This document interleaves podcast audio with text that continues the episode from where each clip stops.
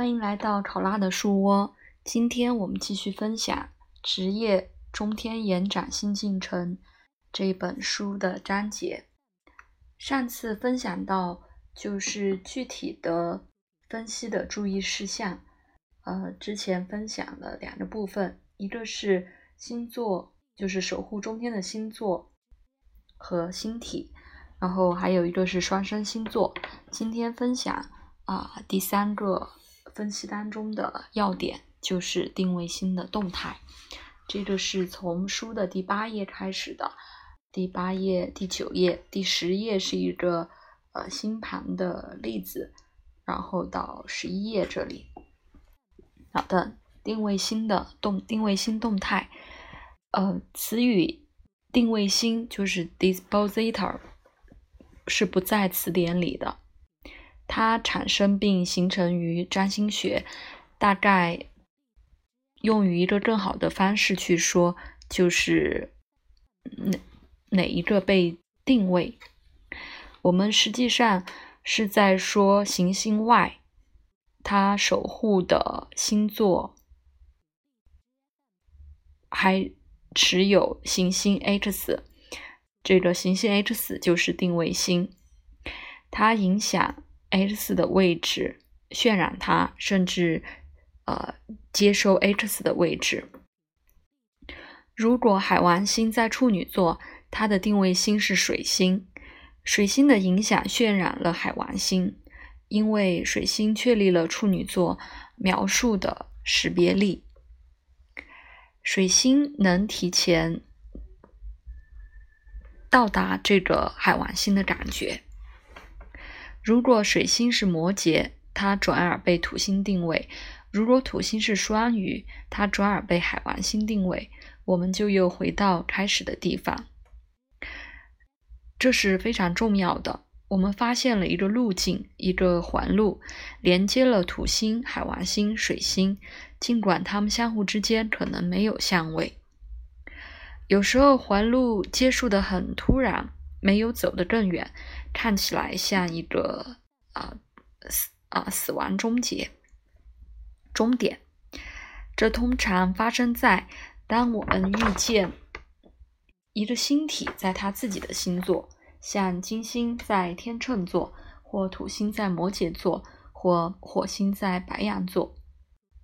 这个最终结局的星体能展现很多职业象征的重点。它被称为最终定位星。考虑它作为一个所有星体的指导方针和参考的一个蓄水池来通向它。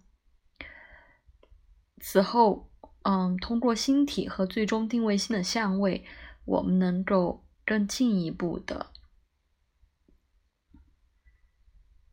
走得更远。经经常定位星的动态的网络会带我们到两个星体的结合，例如木星摩羯被土星定位和金星结合在一起。当这种情况发生，我们必须得警惕，可能的一个关键是目标声明会通过两个星体的结合以及他们守护的宫位。或是在宫位里找到他们自己。在这个学习中，我们要去谈及一个星体定位另一个的各种总体的情况，这是一个尴尬的短语。我建议和使用贯穿这本书的是一个简单的记号，嗯，就是通过被定位，我使用一个点。在占星学学领域还没有其他地方在用。呃，我们的例子在这儿，海王星中天就是第十宫的守护星被水星定位，水星则被土星定位，土星又被海王星定位，呃，就会被写成这样：海王星海王星时点水星点土星点海王星时点水星等等。呃。当有了经验，我们能看到和感觉到这个水星的突出性。伴随着这个定位星的环路，我们回再次回到了它这里。在我们的第一个例子中，也就是星盘一杠 M，是在第十页的这个盘，在附录里有它具体的呃出生的数据。其实这个就是作者本人的盘。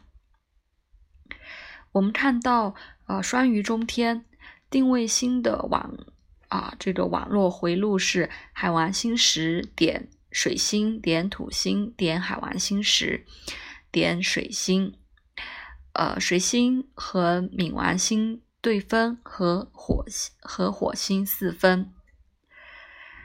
嗯，在这个网络里面有不可否认的比较突出的水星被戏剧化的强调了，通过它对分冥王星和四分火星。这儿相位的自然性属性是不太重要的，呃，事实是中天。通过定位星的动态，把水星带到极其重要的位置。星盘的衡量标准也同意这个。我们被带到了水星这里。双鱼中天已经告诉我们，可以期待多于一个的职业，因为这个人的天赋。嗯，海王星作为守护星，我们能够期待想象力、美学的、艺术的和其他走向这条路的一些要素。然后我们被引导到一个极强的水星，我们加入了交流在这个配置里，嗯，这是多么很有力的需求，就聚焦在这里，在几乎五秒内，就是有经验的情况下，我们已经能确立一个初步的职业表述，就是通过这个盘，一个职业形成它需要的，就是强有力的。美学的沟通。当我们开始每一个中天延展的分析，都必须和中天和他的守护星一起，就是没有其他的路径，除了通过海王星进入星盘以及定位星的动态，达到一个就是到达这个有利的水星，是通过这个海王星进入这个星盘的路径。接下来演绎的步骤会带我们检视三宫，就是代表交流的这个宫位。